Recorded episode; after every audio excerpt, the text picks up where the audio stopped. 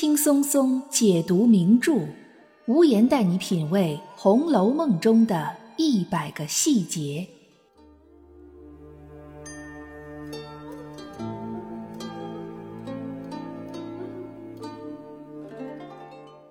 品读细节之美，发现别样红楼。大家好，我是暗夜无言，欢迎您继续收听原创节目《红楼梦》中的一百个细节。今天是辛丑年农历正月初十，没出正月就是年。无言在此给各位听友拜年了，祝大家身体康健，阖家幸福。《红楼梦》中的一百个细节这个专辑做到现在已经到了第一百集，按照原定计划，应该是本专辑的最后一期节目。以节目平时的更新频率，其实这一期节目早在腊月的时候就应该更新。一方面是因为过年期间私事比较多，另一方面也有一个更重要的原因，就是无言还没有考虑好该怎么做本专辑这最后一期节目，总觉得还有许多观点还没有表达，又或者是该表达的都已经表达的差不多了，思想上略微有些纠结。不过，就像小红对佳慧说的那样，“千里搭长棚，没有个不散的筵席。”再长的专辑也有结束的时候。经过一段时间的反复考虑，无言已经想好了这个专辑的最后一期节目的选题。《红楼梦》是一部伟大的文学作品，它对于人物的深度刻画超出了在它之前的所有小说，并且对后世的小说创作产生了巨大而深远的影响。对于《红楼梦》中这些多姿多彩的人物角色。即使是那些惊鸿一瞥的小配角，我们也可以感受到他的活色生香、栩栩如生。而对于《红楼梦》中那些主要人物，更是在作者高超的写作技巧下，焕发出无限的人格魅力。当然，无论是真实世界里，还是在曹雪芹的笔下，都没有百分之百的完人。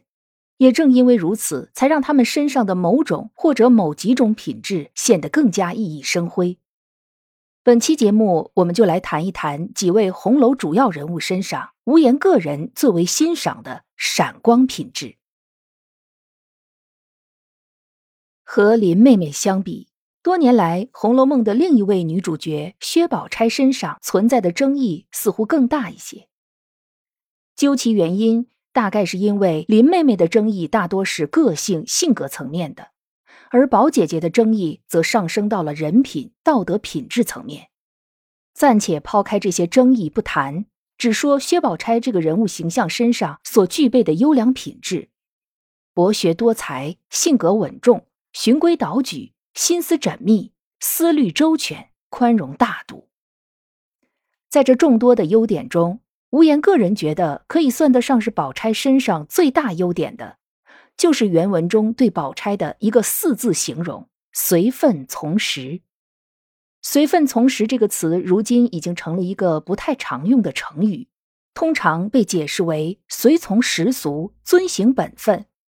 通俗一点说，就是无论外部的环境怎么变化，人都会遵从内心的本分去做事，并且能够顺应这些变化。这种为人处世之道，很接近范仲淹的。不以物喜，不以己悲，这也正是儒家文化中人的核心思想之一。薛宝钗是一个深深受到儒家文化影响的人物，她有这样的处世哲学并不奇怪。但是，如果我们在这个基础上再深入分析一下，就会发现，其实“随分从时”这四个字在薛宝钗身上的意义远不止这么一层。宝钗的人生最高理想是通过选秀入宫。但是他的这个最高理想破灭的十分迅速，而且悄无声息。很快，宝钗就不得不退而求其次，将人生目标改为嫁入贾府做宝二奶奶。但是她很快就发现，宝玉的一颗心根本不在她身上，即使她使出浑身解数，仍然不能让金玉姻缘代替宝玉心里的木石前盟。虽然《红楼梦》只有前八十回。但我们都知道，宝钗在后面的人生走向是什么样的。她嫁给了并不爱她的宝玉，但婚后的贾府却面临着抄家、家破人亡、大厦倾颓。原本该是锦衣玉食的宝二奶奶的生活一落千丈。本来以为通过这次联姻能共同振兴贾薛两家的目标再次落空。那时的宝钗的人生理想应该又发生了第四次改变。她或许寄希望于丈夫贾宝玉能够通过科举取士来重新振兴贾家，但显然她的这个理想再再次破灭。无论是高鹗的兰桂齐芳结局，还是其他各种版本的红楼结局，宝玉最终还是离开了宝钗。这似乎是一个莫大的讽刺。全书中最随分从时的宝钗，却要不断的面对人生理想的破灭。仿佛就是为了印证他的随分从时一样。范仲淹说：“人应该不以物喜，不以己悲。”可是宝钗的人生中却并没有什么喜，一直都是悲悲悲。但是在每次更深程度的悲发生之后，宝钗都可以再次重建一个理想。我们可以一次次的感受到宝钗的强韧，她的人生理想尽管一再降格，一再破灭。但他却始终没有抱怨，更没有放弃。我们可以回想一下，宝玉是一个经常抱怨的人，黛玉也是莫怨东风当自嗟，探春也抱怨过：“我但凡是个男人，可以出得去，我必早走了，立一番事业，那时自有我一番道理。偏我是女孩家，一句多话也没有我乱说的。”其他人，比如凤姐儿。比如惜春，比如李纨，乃至王夫人、贾母，甚至连贾政，都曾经因为自己人生的遗憾发过牢骚，有过抱怨，唯独宝钗没有过。只有那一句模模糊糊的：“我倒像杨妃，只是没一个好哥哥、好兄弟可以做得杨国忠的。”可以算得上是某种程度的抱怨，但那并不是宝钗的常态，不过是一时情绪的流露。很快就被隐藏了起来。宝钗虽然是个女性角色，但在《红楼梦》中，或者说是作者心目中，宝钗其实才是那时代读书人的代表之一。她身上有那些屡试不第、终身抱憾的儒生的影子，有那些仕途坎坷、怀才不遇的世子的影子。而作者也通过宝钗这个人物，将应该如何面对这样的人生的态度，若隐若现的。表露了出来。第二个想说的红楼人物，就是刚才提到过的贾探春。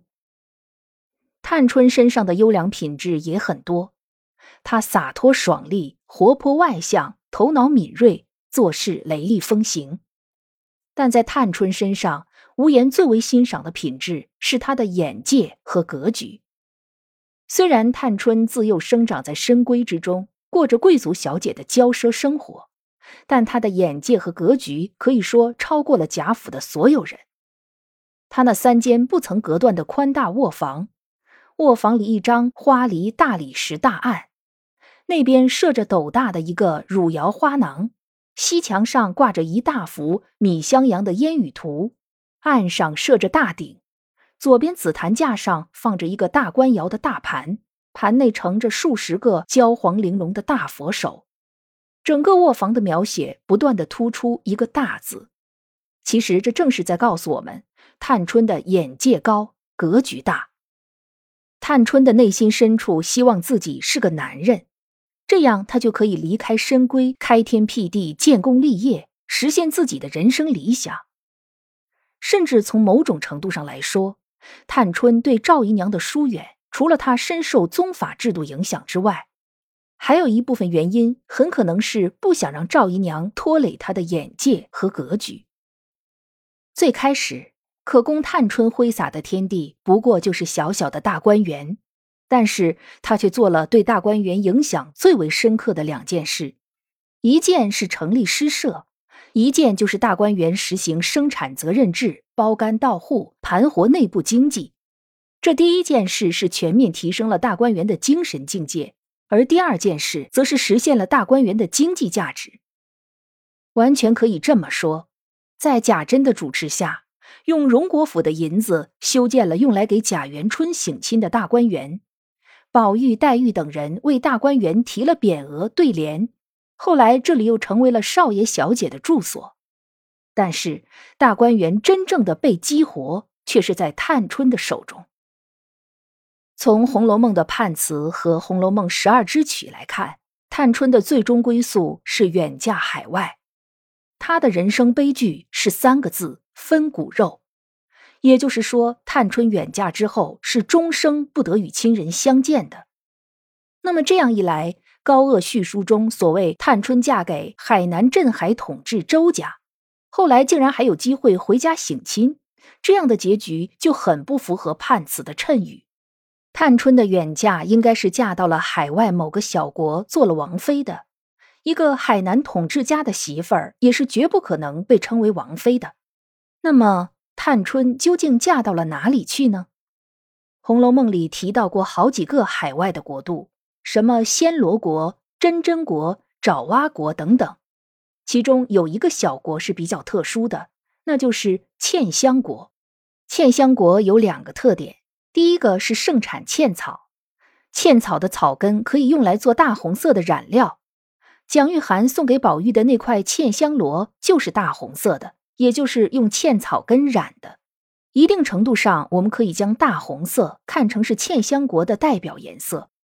然后我们再来看寿怡红群芳开夜宴那天晚上，众人抽到的花签，其中和红色有关的一个是袭人的“桃红又见一年春”，袭人的渊源在于他和蒋玉菡未来的结合；另一个和红色有关的，就是探春的“日边红杏倚云栽”。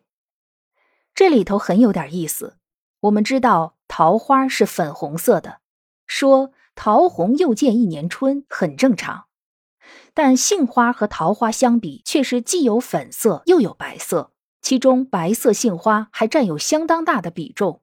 可是，在此处却要用“日边红杏倚云栽”，特别强调了杏花的红色。这是否可能是在和茜香国遥相呼应呢？除了红色以外，茜香国的另外一个特点就是那里是一个女儿国。茜香国的国主是茜香国女王，在那个男权统治的时代，世界上唯一一个能够让身为女儿的探春施展抱负的地方，恐怕就是女儿国了。虽然探春此去是嫁给王子，做了王子妃，但按照女儿国的传统惯例，王妃应该也可以一定程度上参与到国家事务中去。如果真的是这样，那么，对于第七十回大家放风筝的那一段描写，也就有了另外一种解读。探春的凤凰风筝代表她自己，另外一个飘来的凤凰风筝代表茜香国女王，而那个喜字风筝则代表着探春嫁给茜香国这件事。以探春的眼界格局、个人能力以及她的追求抱负，未来有一天，或许探春可以将茜香国女王取而代之。在走出大观园，付出了终生分骨肉的巨大代价之后，说不定探春真的实现了另外一个人生理想。最后，无言想说说黛玉。黛玉身上的优良品质也很多：聪明绝顶，才情无双，至情至性，坚持自我，内心柔软善良。这些品质都很珍贵。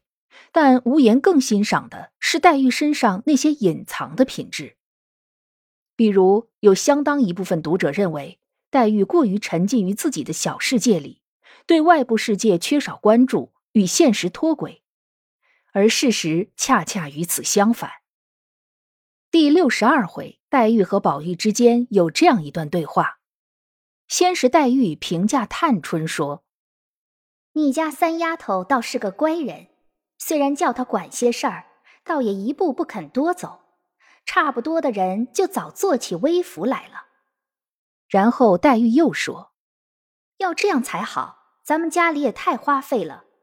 我虽不管事，心里每常闲了，替你们一算计，出的多，进的少。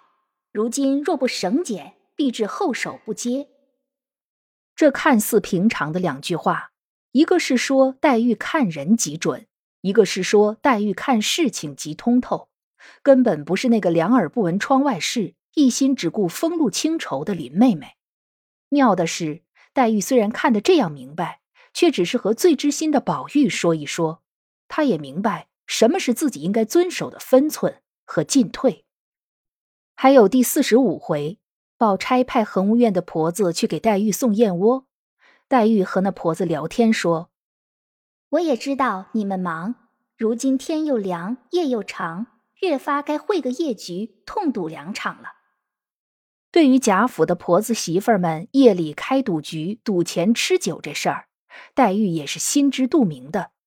可见黛玉不仅仅是关注着贾府的生计大事，也关注着底下的下人和奴仆之间的事情。还记得抄检大观园的时候，探春曾经说过自己管得严，丫头们都不敢藏私。其实我们可以看一看，真正将自己房里的丫头婆子们治理有方的究竟是谁。迎春不用说了，思琪、莲花儿都不是省油的灯。迎春自己的乳母就是设赌局的大庄家之一，还偷拿她的累金凤，完全不把迎春放在眼里。惜春房里的入画是私自传递东西，宝玉房里更不用说，方官的干娘一个人就把怡红院闹得人仰马翻。探春虽然管得严。但翠墨却把爱官和探春的对话偷偷告诉了婵姐，婵姐跑到厨房和方官对线，后来又在林之孝家的面前指认刘五儿有偷窃嫌疑。这翠墨和婵姐儿就都是探春房里的，就连宝钗房里的婴儿都因为玩牌和贾环发生过矛盾，因为折柳条子、编花篮和小燕姨妈发生过冲突。唯独黛玉房里的丫头婆子们没和任何人产生过冲突，没违反过规矩，这绝对不只是巧合而已。在我们从正文看不见的地方，黛玉将潇湘馆治理得井井有条，人人遵纪守法，但又不是用探春或者凤姐儿那种铁腕手段，而是通过自己的智慧和人格魅力。